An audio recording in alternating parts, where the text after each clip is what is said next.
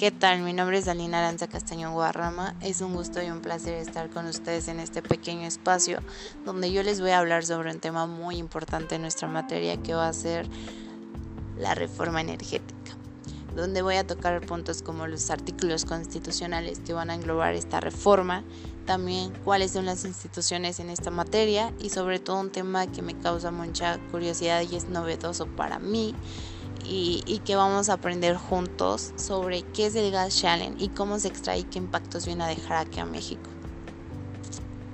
Bueno, tocando el primer punto, ¿cuáles son los artículos constitucionales? Van a ser el artículo 25, 27 y 28. Bueno, se hizo una reforma energética donde ha sido uno de los temas de desarrollo más importantes y mediáticos eh, de los últimos años, pues más allá de cualquier contexto político, se ha derivado en una oportunidad real para el mercado nacional de crecer y obtener servicios de calidad a precios competitivos. Para entender cuáles son estas implicaciones de la reforma, vamos a analizar a detalle los cambios sustanciales que con ella llegaron. El antes. El reto de la reforma, según Eduardo Sánchez Hernández, coordinador general de comunicación social y vocero de la Secretaría de Energía, era ofrecer soluciones energéticas modernas, competitivas y generadoras de empleo y prosperidad, que al mismo tiempo fueran amigables con el medio ambiente. Hasta antes de la implementación de la reforma energética, México tenía un modelo que legitimaba el monopolio de la Comisión Federal de Electricidad, que controlaba la industria en todos sus eslabones, desde la generación de energía eléctrica hasta su entrega a los usuarios finales. La única excepción en este modelo era la participación de generadores privados en las actividades que la ley no consideraba como servicio público. En este sentido, las empresas privadas podían generar electricidad solo si, uno, era para consumo privado y para exportaciones o venta directa de la CFE. 2. El generador tenía un permiso otorgado por la Comisión Reguladora de Energía. 3. Se utilizaba un permiso de producción independiente o pequeña producción de energía, destinada a su venta exclusiva de la CFE. 4. Se utilizaban permisos de autoabastecimiento de la CFE. 5. Se utilizaban permisos de importación para el autoconsumo y permisos de exportación por medio de la producción independiente, cogeneración y pequeña producción de energía. Además, antes de la reforma, las empresas no tenían más alternativa que pagar los montos de cada recibo emitido por la CFE. Hoy, en cambio, el pago por energía funciona como de cualquier compra de cualquier otro servicio. Se elige al proveedor a partir del análisis de cotizaciones y servicios y se crean acuerdos que se adaptan a las necesidades de cada cliente y a las posibilidades de cada proveedor. En este contexto, México estaba posicionado a nivel internacional como un país de modelo rígido que no terminaba de acoplarse a los avances tecnológicos de la industria energética a nivel global, y esto derivó a costos de electricidad que subían y competitividad nacional que iba a la baja el después. La reforma energética aprobada en 2013 junto con las leyes secundarias aprobadas en agosto del 2014 estableció que una nueva organización industrial que por una parte le permita al sector productivo adquirir electricidad a precios competitivos en un mercado eléctrico mayorista y contar con un marco legal que posibilite a los reguladores desarrollar dicho mercado de manera eficiente y competitiva. La nueva organización del sector es similar a modelos de mercado eléctrico mayoristas que se establecieron en otras partes del mundo desde principios de los 90 del siglo pasado. ¿Cuáles son los beneficios básicos de esta reforma?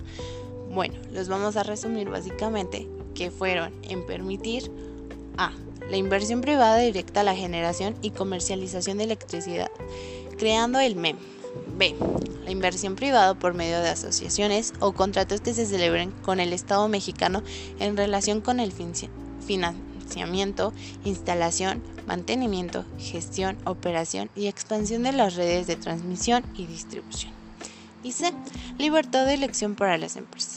Todos los sectores, principalmente los industriales, se ven beneficiados con esta regularización, pues ahora pueden elegir a un proveedor de energía que se adapte a sus propias necesidades. La CFE ya no es la única opción. Hoy hay una cartera variada de proveedores que ofrecen distintas ventajas competitivas, no solo en costos, sino también en tiempos, análisis de consumo y asesorías personalizadas por proyecto. Ya que eh, tocamos el tema de que que abarcó esta reforma energética, ahora nos vamos a pasar cuáles son las instituciones en esta materia. en las cuales vamos a encontrar como primero la Comisión Nacional de Hidrocarburos y la Comisión Reguladora de Energía. Estas fueron dotadas de independencia técnica y de administración. Ambos órganos regulan la participación de las empresas públicas y privadas y garantizan absoluta transparencia en los contratos, permisos y procesos de licitación para asegurar el funcionamiento eficiente de los mercados energéticos. Con la reforma también establecieron dos organismos públicos descentralizados, el Centro Nacional de Control de Energía y el Centro Nacional de Gas Natural. El primero se va a encargar de controlar la operación del Sistema Eléctrico Nacional, que, fue a partir del 2016, la del mercado eléctrico mayorista. El segundo tiene como principales funciones administrar y operar el sistema de transporte y almacenamiento de gas natural. En materia de protección al entorno ecológico, se creó la Agencia de Seguridad de Energía, de Energía Ambiente, que supervisa la seguridad industrial y regula la operación de las empresas petroleras para prevenir y reparar posibles daños al ecosistema. También tenemos la Comisión Nacional de Seguridad Nuclear y, Salvaguardias, el Instituto Nacional de Investigaciones Nucleares, el Instituto Mexicano de Petróleo y el Instituto de Investigación Eléctricas. Estos son los responsables en el ámbito de su competencia, de vigilar la seguridad nuclear, de la formación de técnicos y especialistas, del desarrollo de tecnología e innovación y de la prestación de servicios que proporcionen elementos de alto valor agregado para el fortalecimiento de los sectores de hidrocarburos y electricidad. Finalmente vamos a tener a la Comisión Nacional para el Uso Eficiente de la Energía, que va a promover a través de la propuesta y ejecución de las mejores prácticas de eficiencia al aprovechamiento sustentable de la energía. Ya que mencionamos las instituciones en esta materia energética, ahora vamos al tema novedoso, que va a ser el gas shale. Bueno, este es un gas natural, es una mezcla de hidrocarburos simples que se encuentra en un estado gaseoso en condiciones ambientales normales de presión y temperatura. Se compone principalmente de gas metano en un 95% con cantidades variables de etano, propano, butano y otros gases. Es ampliamente utilizado a nivel mundial en los sectores eléctrico, petrolero, industrial, residencial, servicios y transporte. La producción y exploración de este gas se clasifica en los yacimientos convencionales y no convencionales, considerando una de las características geológicas. En los yacimientos convencionales, el gas se encuentra atrapado en una estructura de roca porosa, limitado por una capa de roca impermeable, que evita que el gas escape a la superficie. Los yacimientos no convencionales son más extendidos y consisten en una acumulación de capas sedimentarias de baja permeabilidad que atrapan el gas entre ellas. Las características geológicas de los yacimientos no convencionales hacen difícil la extracción, por lo que su producción no es económicamente rentable a menos que se utilicen tratamientos de estimulación y tecnologías especiales para su recuperación. Este gas se encuentra en yacimientos compuestos, predominantes por el esquistos o pizarras, que son rocas de baja permeabilidad, por lo que su producción en cantidades comerciales demanda técnicas de fracturación para aumentar su permeabilidad y poder llegar a los poros que almacenan el gas. ¿Cuál es el proceso de producción de este gas? La tecnología y el proceso de producción de este gas son singulares y complejos como cuando se les compara con los yacimientos convencionales. En términos generales, el proceso puede describirse de la siguiente manera. Para extraer el gas, el primer paso es la evaluación de los recursos o exploración. Inicia recopilando datos geológicos, geoquímicos y sísmicos existentes para analizarlos. De ser necesario, se analizan investigaciones sísmicas complementarias para afinar las conclusiones, decidiendo la perforación del sondeo o el abandono de zonas si no se considera apropiada. La perforación de investigación es el único medio fiable para poder determinar la presencia de hidrocarburos y la vialidad de su extracción. El segundo paso va a ser la perforación misma que se hace verticalmente hasta alcanzar la capa de gas. Dependiendo del espesor de esta, se decide la conveniencia de perforar más pozos verticales o hacerlos horizontalmente. Las trayectorias que superan los 1000 metros en línea horizontal, a fin de aumentar el contacto con la capa gas. Para minimizar el riesgo de contaminación, se introduce en el pozo una tubería de acero desde la superficie hasta el final del pozo y posteriormente se inyecta cemento entre el espacio que queda entre las tuberías y las paredes del pozo, de tal suerte que el pozo queda aislado de todas las rocas y acuíferos que hayan atravesado. Cabe mencionar que los acuíferos se encuentran en promedio de 500 metros de profundidad, mientras que los pozos de shale gas están a 1500 y a 2000 metros asegurando el aislamiento del pozo. El tercer paso consiste en el proceso de estimulación mediante la fracturación hidráulica, que se va a llamar fracking.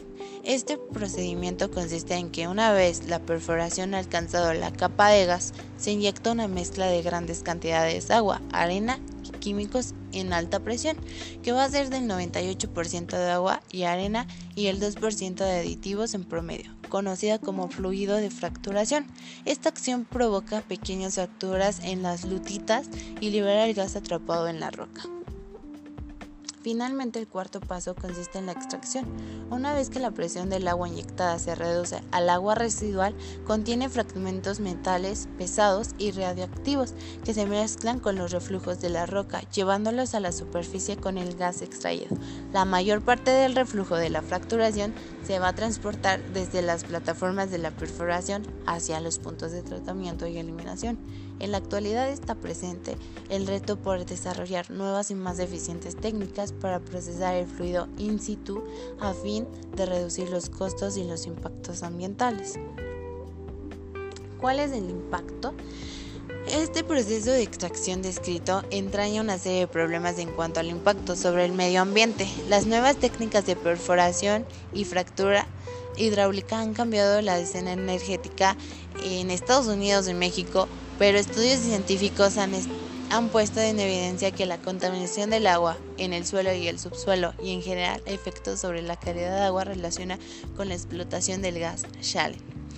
Uno de los principales problemas que genera la producción de este gas de lutitas es gran cantidad de agua que, que demanda, en detrimento de usos alternativos que se le puede dar a la misma, como el consumo humano o la actividad agrícola. En términos generales, mientras la perforación convencional demanda agua para enfriar y lubricar el cabezal de la perforación, así como eliminar el lodo resultante, la fracturación hidráulica demanda alrededor de 10 veces más. Entonces, em, todo este tema me ha causado, eh, al final del cabo, pues una gran novedad. En primera, porque no tenía ni la mayor ni la menor idea de qué significaba un gas challenge. Ya vimos que está bien a raíz de todos los hidrocarburos y que por una parte pues está muy bien la implementación, pero lastimosamente está acabando y, está afectando al medio ambiente. Entonces, pues me gustaría que, abarcara más eh, a este tema, pero yo les invito a que investiguen sobre este tema más y vean cuáles son los pros y los contras y de verdad que que nos vamos a alimentar muchísimo de mucha información que de verdad no sabíamos para nada, ¿no?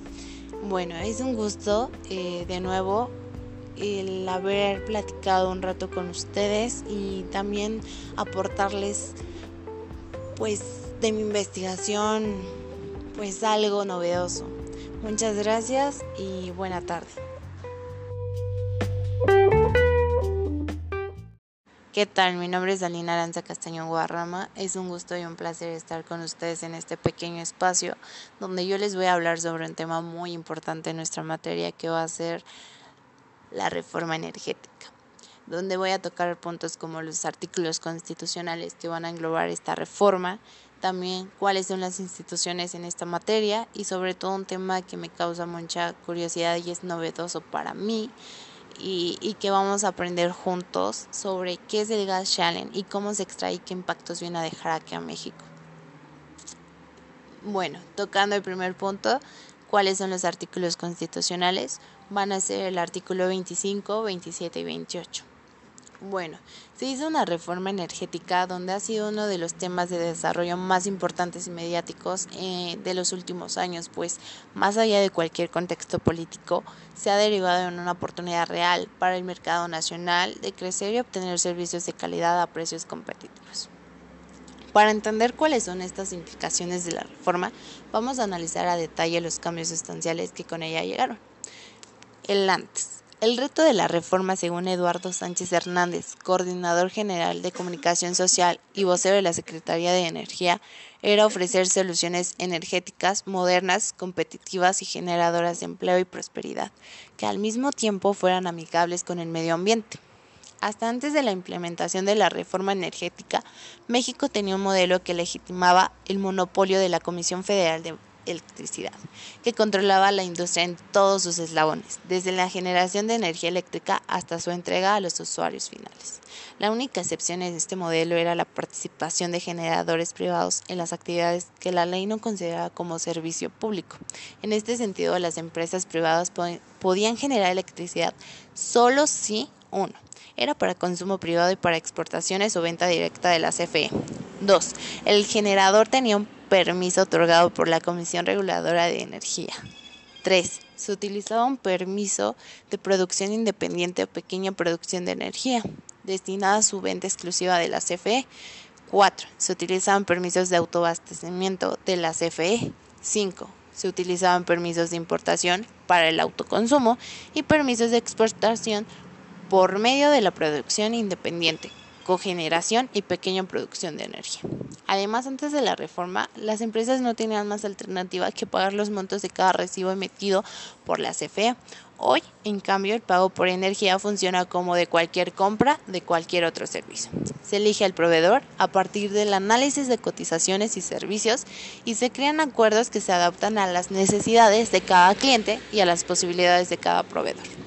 En ese contexto, México estaba posicionado a nivel internacional como un país de modelo rígido que no terminaba de acoplarse a los avances tecnológicos de la industria energética a nivel global, y esto derivó a costos de electricidad que subían y competitividad nacional que iba a la baja el después. La reforma energética aprobada en 2013 junto con las leyes secundarias aprobadas en agosto del 2014 estableció que una nueva organización industrial que por una parte le permita al sector productivo adquirir electricidad a precios competitivos en un mercado eléctrico mayorista y contar con un marco legal que posibilite a los reguladores desarrollar dicho mercado de manera eficiente y competitiva. La nueva organización del sector es similar a modelos de mercado eléctrico mayoristas que se establecieron en otras partes del mundo desde principios de los 90 del siglo pasado. ¿Cuáles son los beneficios básicos de esta reforma?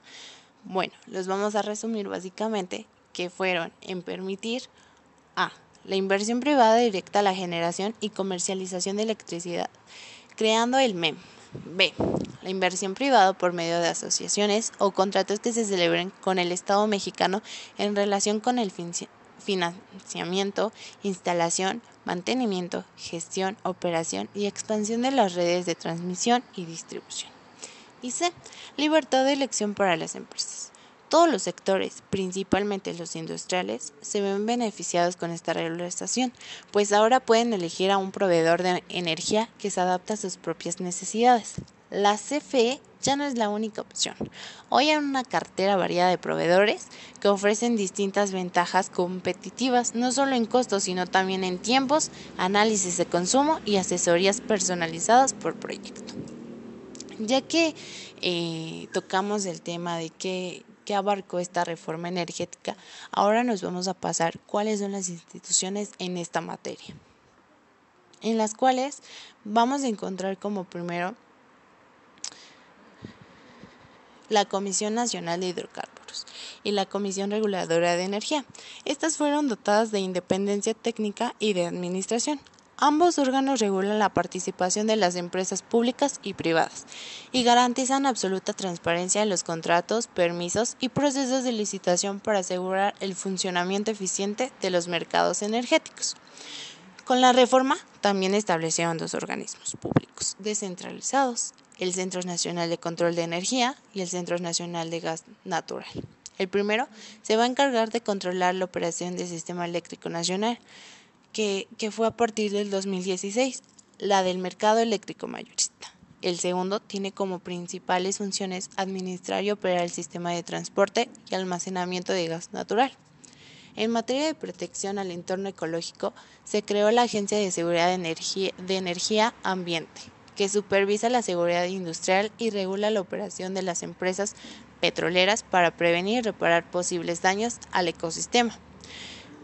También tenemos la Comisión Nacional de Seguridad Nuclear y, Salvaguardias, el Instituto Nacional de Investigaciones Nucleares, el Instituto Mexicano de Petróleo y el Instituto de Investigación Eléctricas, estos son los responsables en el ámbito de su competencia, de vigilar la seguridad nuclear, de la formación de técnicos y especialistas, del desarrollo de tecnología e innovación y de la prestación de servicios que proporcionen elementos de alto valor agregado para el fortalecimiento de los sectores de hidrocarburos y electricidad. Finalmente vamos a tener a la Comisión Nacional para el Uso Eficiente de la Energía, que va a promover a través de la propuesta y ejecución de las mejores prácticas de eficiencia al aprovechamiento sustentable de la energía. Ya que mencionamos las instituciones en esta materia energética, ahora vamos al tema novedoso, que va a ser el gas shale. Bueno, este es un gas natural, es una mezcla de hidrocarburos simples que se encuentra en un estado gaseoso en condiciones ambientales normales de presión y temperatura. Se compone principalmente de gas metano en un 95% con cantidades variables de etano, propano, butano y otros gases. Es ampliamente utilizado a nivel mundial en los sectores eléctrico, petrolero, industrial, residencial, servicios y transporte. La producción y exploración de este gas se clasifica en los yacimientos convencionales y no convencionales, considerando una de las características geológicas. En los yacimientos convencionales, el gas se encuentra atrapado en una estructura de roca porosa, limitado por una capa de roca impermeable que evita que el gas escape a la superficie.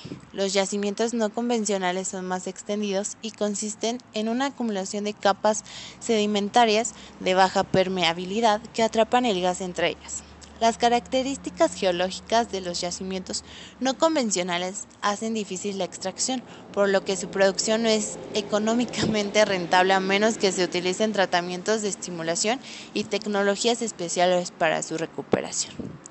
Este gas se encuentra en yacimientos compuestos, predominantes por el esquistos o pizarras, que son rocas de baja permeabilidad, por lo que su producción en cantidades comerciales demanda técnicas de fracturación para aumentar su permeabilidad y poder llegar a los poros que almacenan el gas. ¿Cuál es el proceso de producción de este gas? La tecnología y el proceso de producción de este gas son singulares y complejos como cuando se les compara con los yacimientos convencionales. En términos generales, el proceso puede describirse de la siguiente manera. Para extraer el gas, el primer paso es la evaluación de los recursos o exploración. Inicia recopilando datos geológicos, geoquímicos y sísmicos existentes para analizarlos. De ser necesario, se analizan investigaciones sísmicas complementarias para afinar las conclusiones, decidiendo la perforación del sondeo o el abandono de zonas si no se considera apropiada. La perforación de investigación es el único medio fiable para poder determinar la presencia de hidrocarburos y la vialidad de su extracción. El segundo paso va a ser la perforación, misma que se hace verticalmente hasta alcanzar la capa de gas. Dependiendo del espesor de esta, se decide la conveniencia de perforar más pozos verticales o hacerlos horizontalmente las trayectorias que superan los 1000 metros en línea horizontal, a fin de aumentar el contacto con la capa gas. Para minimizar el riesgo de contaminación, se introduce en el pozo una tubería de acero desde la superficie hasta el final del pozo y posteriormente se inyecta cemento entre el espacio que queda entre las tuberías y las paredes del pozo, de tal suerte que el pozo queda aislado de todas las rocas y acuíferos que hayan atravesado. Cabe mencionar que los acuíferos se encuentran en promedio de 500 metros de profundidad, mientras que los pozos de gas están a 1500 y a 2000 metros. asegurando el aislamiento del pozo. El tercer paso consiste en el proceso de estimulación mediante la fracturación hidráulica, que se va a llamar fracking. Este procedimiento consiste en que una vez la perforación ha alcanzado la capa de gas, se inyecta una mezcla de grandes cantidades de agua, arena químicos en alta presión, que va a ser del 98% de agua y arena y el 2% de aditivos en promedio conocida como fluido de fracturación. Esta acción provoca pequeñas fracturas en las lutitas y libera el gas atrapado en la roca. Finalmente, el cuarto paso consiste en la extracción. Una vez que la presión del agua inyectada se reduce al agua residual, contiene fragmentos metales pesados y radioactivos que se mezclan con los reflujos de la roca, llevándolos a la superficie con el gas extraído. La mayor parte del reflujo de la fracturación se va a transportar desde las plataformas de la perforación hacia los puntos de tratamiento y eliminación. En la actualidad está presente el reto por desarrollar nuevas y más eficientes técnicas para procesar el fluido in situ a fin de reducir los costos y los impactos ambientales. ¿Cuál es el impacto? Este proceso de extracción descrito entraña una serie de problemas en cuanto al impacto sobre el medio ambiente. Las nuevas técnicas de perforación y fractura hidráulica han cambiado la escena energética en Estados Unidos y México, pero estudios científicos han, han puesto en evidencia que la contaminación del agua en el suelo y el subsuelo y en general efectos sobre la calidad de agua relaciona con la explotación del gas shale. Uno de los principales problemas que genera la producción de este gas de lutitas es gran cantidad de agua que que demanda, en detrimento de usos alternativos que se le puede dar a la misma, como el consumo humano o la actividad agrícola. En términos generales, mientras la perforación convencional demanda agua para enfriar y lubricar el cabezal de la perforación, así como eliminar el lodo resultante, la fracturación hidráulica demanda alrededor de 10 veces más. Entonces, eh, todo este tema me ha causado eh, al final del cabo pues una gran novedad.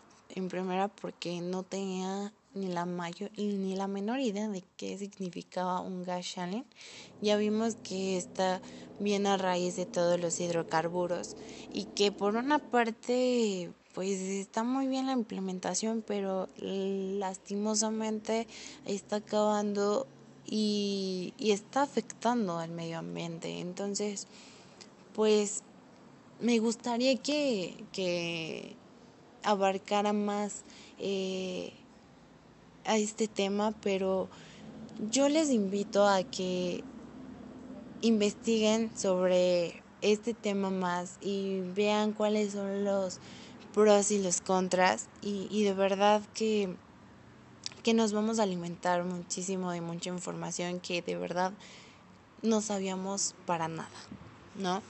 Bueno, es un gusto eh, de nuevo el haber platicado un rato con ustedes y también aportarles pues de mi investigación pues algo novedoso. Muchas gracias y buena tarde.